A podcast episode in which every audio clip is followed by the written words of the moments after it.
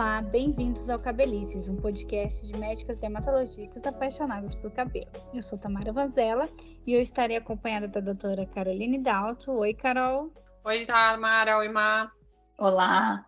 E Marina Estevu para falarmos sobre o recente artigo de revisão brasileiro sobre tratamento em alopecia de padrão feminino, ou seja, a calvície feminina. Esse artigo está publicado nos Anais de Dermatologia e se chama Female Pattern Hair Loss Therapeutics Updates e tem como autores o Paulo Miller, o Daniel Fernandes, o Henrique, a Rita e o Hélio Mio, que foram e sempre são muito brilhantes.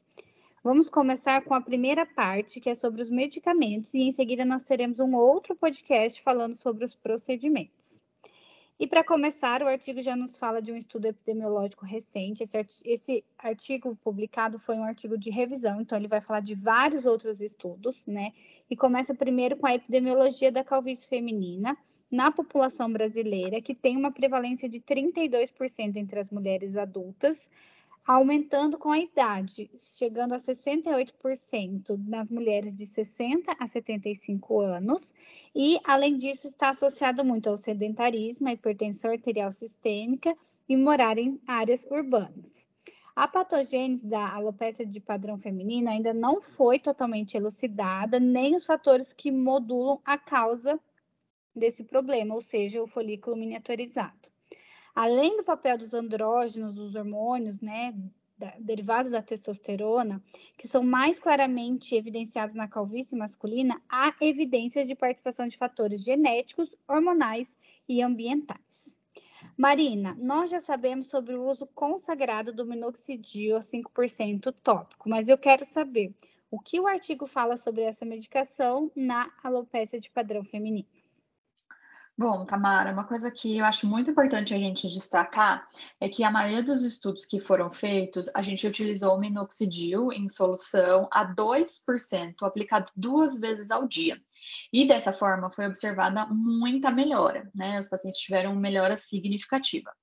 O uso da solução do minoxidil a 5%, como a gente costuma atualizar aqui no Brasil, não apresentou uma diferença significativa na resposta quando comparada com essa de 2% aplicada duas vezes.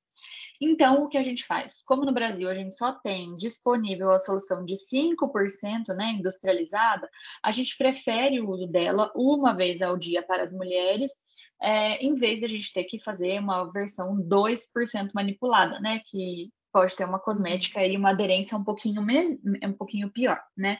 Então, essa é a melhor alternativa, pensando no minoxidil tópico, 5% aplicação uma vez ao dia, mesmo aqueles minoxidis que a gente vê que estão escritos que são exclusivos para homem, tá? Isso já é autorizado para ser usado em mulher.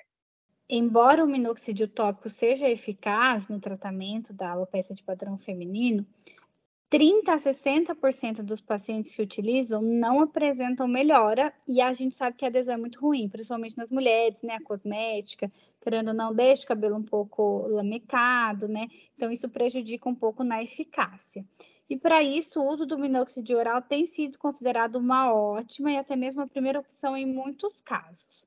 Carol, explica para a gente sobre o minoxidil oral no tratamento da alopecia de padrão feminino. Vamos lá. Então, o primeiro estudo do, o, sobre o minoxidil oral para o tratamento da alopecia de padrão feminino foi uma avaliação prospectiva de 100 pacientes que utilizaram o minoxidil oral na dose de 0,25 miligramas, associado a um outro medicamento que se chama espironolactona. Essa avaliação ela foi publicada por um estudioso de cabelos muito famosos entre os, os profissionais, que é o Sinclair, lá em 2018. E esse estudo viu que é, teve uma melhora na escala clínica, né? Ou seja, na, na melhora do volume capilar e na perda dos fios de cabelo. A partir desses estudos, muitos outros vieram, é, como por exemplo em 2019, um estudo brasileiro que comparou o minoxidil oral já numa dose de 1 miligrama por dia versus o minoxidil tópico a 5%, que foi aquele que a Marina comentou uma vez ao dia. Então, e houve uma tendência à superioridade do grupo do minoxidil oral em relação ao tópico. Esse estudo foi, então, de 2019. Outros estudos também mostraram uma relação do efeito com a dose, ou seja, quanto maior a dose, maior o efeito da medicação. Mas não tem assim uma série de casos descrita com mulheres usando mais de 2 miligramas de minoxidil oral diariamente. É, exatamente. Então faltam estudos. Não que a gente não use, né? Em alguns casos a gente até usa, mas não tem uma série de casos mostrando. E a gente já sabe que quanto maior a dose, maior efeito, mas também mais efeito colateral, né, Marina? Comenta pra gente um pouco. É isso mesmo, Tamara. Então, um outro estudo retrospectivo, né, que foi feito ali quando os pacientes, quando a gente pega e olha os pacientes que já utilizaram a medicação e vão relatar quais foram os efeitos colaterais sentidos, eles mostraram que em cerca de 220 homens e 215 mulheres com alopecia androgenética, mais ou menos tivemos 54% das pessoas com hipertricose, né, que é o aumento de pelos em outras regiões, né, que não o couro cabeludo, é, a cefaleia, né, a dor de cabeça, o edema de membros inferiores, então inchaço nas pernas, tontura, insônia e palpitação. A palpitação é aquela sensação de batedeira, né? 44% dos pacientes do sexo feminino experimentaram um aumento temporário da perda de cabelo no início do tratamento, que é aquele shedding que a gente já comentou em outros episódios, né? E apesar de sintomas serem frequentes, a grande maioria foi leve, super bem tolerada, e apenas 13% dos pacientes descontinuaram o tratamento. Episódios de hipotensão, né, então de redução de pressão com o uso do minoxidil oral para alopecia androgenética são infrequentes, né? Porque o seu efeito antihipertensivo tem pouco efeito nos pacientes que têm uma pressão normal. Então, para aqueles pacientes que não têm problemas pressóricos, dificilmente vão ter redução da pressão com o uso do minoxidil nessa dose para alopecia. É, e que é uma dúvida muito comum dos pacientes, que quando vão ler na internet, descobrem que é para pressão, e aí tem medo de causar hipotensão, mas está aí estudos mostrando de que em pessoas normotensas, ou seja, que não tem problema de pressão, não costuma dar alteração, né? A gente sabe que o uso do minoxidil para calvície, tanto em homens quanto em mulheres, tem se tornado cada vez mais frequente nos últimos anos. E esse aumento se dá pelo fato de o minoxidil ser mais fácil de utilizar. Então, realmente, o uso é mais frequente, até por isso acho que ele tem mais efeito, né? A adesão é maior e a gente percebe resultados melhores. Apesar do rápido crescimento da popularidade dessa medicação, o estudo, né, esse estudo de revisão, ele ainda fala que são necessários mais estudos clínicos, mais ensaios, comparando diferentes doses e comparando com a, com a, a terapia tradicional, né? Então, nunca é, já tem muitos estudos, mas nunca é o suficiente, né? Agora, Carol, nós sabemos que a ação da testosterona, principalmente o DHT, que a gente chama de dihidrotestosterona, que é um metabólico que vem da testosterona, né? É, pela ação de uma enzima que nós chamamos de 5-alfa-redutase, ela é determinante na calvície masculina. E por isso supõe-se que esses hormônios androgênicos também desempenham um papel nas mulheres. Claro que não é tão evidente quanto no sexo masculino, mas há sim uma melhora do quadro feminino com inibidores de 5-alfa-redutase, que é uma classe de medicamentos, né? Que a gente tem a finasterida e a dutasterida representada. Fala pra gente sobre quais são os estudos desses medicamentos no cenário da alopecia de padrão feminino. Então, os estudos eles mostraram é, e mostram, né, que as mulheres com alopecia de padrão feminino que usaram a finasterida ao longo de 12 meses, desse total de pacientes, mais da metade, ou seja, em torno de 62%, apresentaram uma melhora na avaliação fotográfica da calvície ao longo desse, desse um ano de tratamento com a finasterida. E 32% das mulheres tiveram melhora no score de densidade capilar, ou seja, duas avaliações é, fotográfica e no score, as pacientes em uso de finasterida ao longo de um ano tiveram sim uma melhora do quadro capilar. Em relação à dose da medicação, ela é um pouquinho diferente da dose usada nos homens, né? Nas mulheres, a gente usa uma dose de 5 miligramas e 81% dos pacientes apresentaram melhora né, nessa dose de 5 miligramas na avaliação fotográfica e também no aumento da densidade capilar. Que na verdade esse estudo ele comparou duas doses diferentes, uma dose de 2,5 e uma dose de 5, em ambas é, com resultados. Com relação à dutasterida, é, a gente sabe que ela é uma medicação é, um pouco mais potente na inibição do, da enzima, né, da 5-alfa-redutase. Ela pode ser uma alternativa interessante para as mulheres, mas as evidências que é, apoiam, né, que suportam o uso da dutasterida na alopecia de padrão feminino esses estudos ainda são escassos, então a gente ainda não tem muita é, evidência no uso da dutasterida nas mulheres. Pois é, Carol, vale lembrar que a resposta aos inibidores hormonais, então tanto a finasterida quanto a duta, são menores nas mulheres que os homens, porque provavelmente existem outros mecanismos não hormonais que a gente ainda não descobriu, né? E vale lembrar que essas medicações são contraindicadas para quem está em período fértil, sem anticoncepcional, porque são medicações teratogênicas. Agora, Marina, uma outra medicação famosa no uso da, da calvície feminina é a espironolactona. Fala para a gente um pouco sobre os estudos em relação a essa medicação, por favor. Bom, então a espironolactona é originalmente uma medicação diurética, né? E a sua função ali é ser antagonista dos receptores da aldosterona e dos receptores nucleares androgênicos né?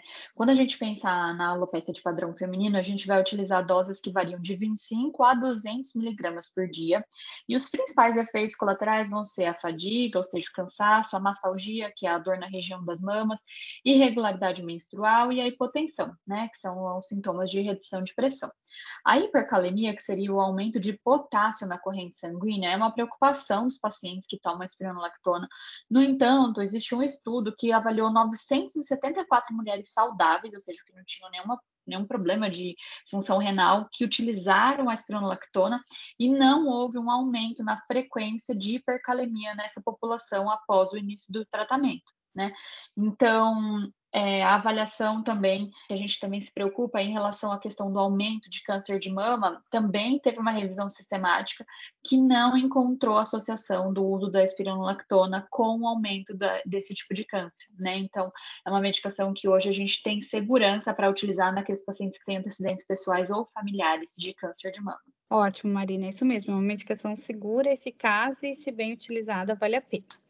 Agora eu quero saber sobre a ciproterona, que é uma outra droga antiandrogênica e que eles pode vir de medicação pura, num comprimido ou associado aos anticoncepcionais. Qual é o benefício dele, Carol, na alopecia de padrão feminino? Tamara, a ciproterona é uma medicação que vai inibir a liberação de um hormônio que gera a liberação da, de gonadotrofinas, ou seja, é um hormônio é, produzido lá no central, né, lá, lá dentro é, do sistema nervoso central que vai fazer a liberação dos, dos hormônios sexuais. Então, ele é um antagonista competitivo desses receptores. E segundo os estudos, ela foi mais eficaz é, na presença de sinais clínicos associados ao hiperandrogenismo. O que, que isso significa? Aquela paciente que tem acne, uma irregularidade menstrual, obesidade, às vezes aumento de pelos em locais que não são tão habituais nas mulheres. E os efeitos colaterais mais frequentes do uso da ciproterona também são pode acontecer uma irregularidade menstrual, uma alteração da libido, mastalgia, que é a dor na, na mama, e até um ganho de peso. É, não é uma droga que a gente costuma prescrever, não tem muito costume, mas quando o paciente toma um anticoncepcional que já tem ciproterona, ajuda a gente na, na, no tratamento da alopecia, né? E aí, trabalho trouxe esses artigos falando sobre isso. Agora, recentemente, dois estudos retrospectivos avaliaram o uso da bicalutamida no tratamento da alopecia de padrão feminino, e desde então essa droga vem sendo usada, né, via oral, injetável. Então, fala um pouco para gente sobre o artigo, o que, que esse artigo de revisão fala sobre a bicalutamida, Marina? Bom, então a bicalutamida, ela também é um antiandrógeno, né, utilizada inicialmente para tratamento do câncer de próstata, né, por inibir receptores nucleares androgênicos. Dois estudos avaliaram a utilização da medicação com doses que variam de 10 a 50 miligramas, é, e houve uma redução de 20 a 27% na escala de Sinclair, que é uma escala onde a gente avalia a evolução e a gravidade da calvície, né? Em ambos os estudos, os resultados de eficácia são limitados pelo uso concomitante com outras drogas, né? Então, eram pacientes que, além da bicalutamida, estavam utilizando outras medicações, como, por exemplo, minoxidil e afins. Então, a gente tem uma é, evidência limitada nesse sentido. Os efeitos colaterais mais frequentes para os pacientes que utilizaram essa medicação foram alterações leves nos níveis de transaminases, que são as enzimas hepáticas, né? Também a dor mamária, a mastalgia, a menorreia, né? Que é suspensão da medicação e um edema periférico, esse inchaço ali dos membros inferiores. Por isso, a gente tem uma orientação de que seja feito o perfil hepático antes do tratamento e durante o tratamento na quarta, na décima segunda e na vigésima quarta semana. Isso mesmo. Então, vem sido usado. O problema dela é o custo, né? Ela é alto, é. bem alto, a droga comercial, mas tem algumas opções manipuladas, né? E, claro, não pode engravidar, né? Carol, fala pra gente sobre o uso do alfa-estradiol, que a gente conhece como AVCIS. O que os estudos falam? Porque tem pacientes que usaram no passado, ainda questionam. O que, que esse estudo trouxe pra gente? Mostrou que não há evidências robustas né, do, do benefício do alfa-estradiol para o tratamento da alopecia de padrão feminino. E eles até falam de um estudo comparativo é, que comparou o alfa-estradiol e o minoxidil tópico, né, que é o minoxidil de passar, e foi avaliar, esses pacientes foram avaliados ao longo de seis meses e não houve melhora é, de densidade capilar ou, enfim, de algum resultado no grupo que fez uso do é. Então, mostrando mais uma vez que é uma medicação que não realmente não, não tem tanto resultado. É, eu nunca tive costume de prescrever, enfim, e eu já sabia desse tudo que não, não teve benefício nenhum. Então, para finalizar, uhum. a Marina fala para a gente sobre os nutracêuticos, assim, a cereja do bolo ficou por último, tá? O que as vitaminas fazem na alopecia? O que os estudos falam de vitaminas nutracêuticos na alopecia de padrão feminino? Bom, Tamara, então é aquela resposta decepcionante, né? A gente, uhum. apesar de muito utilizado, tanto por demanda espontânea dos pacientes quanto por indicação médica, ainda a gente não tem estudos clínicos que demonstrem evidências consistentes do benefício do uso desses nutracêuticos ou suplementos específicos, exceto quando o paciente tem uma deficiência é, bem determinada, né? Bem demonstrada, né? Isso inclui zinco, biotina, sal palmeto, cafeína, melatonina, extratos marinhos, óleo de alecrim alecrim, óleo de semente de abóbora, óleo de canabidiol e a proxianidina. Exato. Trava-línguas aqui. São muitas coisas, né? Porque é isso. Foram estudados cada uma, não tem evidência. E vale a pena destacar porque muita gente tratando a alopecia com vitamina, né? Tá aí, gente. Acho que esse podcast é extenso. É, mas é uma atualização. conteúdo pesadão, né? Bem teórico. Bastante estudo, mas para quem é médico e ouve nosso podcast, tá um resumo mastigado. Para quem é paciente se interessa pelo assunto, tá bem atualizado. Quem se interessa pelo assunto vai entender muito do que a gente falou. E aguardemos os próximos. Ele é um pouco mais legal porque fala de procedimentos, procedimentos. né? Sai. Nós nos próximos gravaremos e traremos para vocês. Então, eu queria agradecer vocês por estarem aqui com a gente. Quem quiser seguir nós é cabelicecast, pode mandar a pergunta lá no Instagram que a gente responde. Eu sou Tamara Vanzella, médica dermatologista, CRM Paraná 32053, RQ 22212 e meu Instagram é arroba Tamara Vanzella Dermato. É isso aí, gente. Muito obrigada pela participação. Eu estou ansiosa já pelo próximo podcast para saber onde os pacientes com alopecia aí vão investir o rico dinheirinho deles dos procedimentos, né? É, enquanto isso, a gente avalia se está fazendo o tratamento de uma maneira adequada. Eu sou Marina Estevô, dermatologista, com o CRM de São Paulo 16207, o registro de especialista 67744. Meu Instagram profissional é Dermato Marina Estevô. Até mais. É, eu agradeço então vocês, gente, obrigada. E eu sou a Caroline Dalto, médica dermatologista aqui em São Paulo. E o meu CRM é 161568. Para quem quiser me seguir, é arroba doutora Caroline Dalto. Até mais. Tchau, tchau. Tchau. tchau.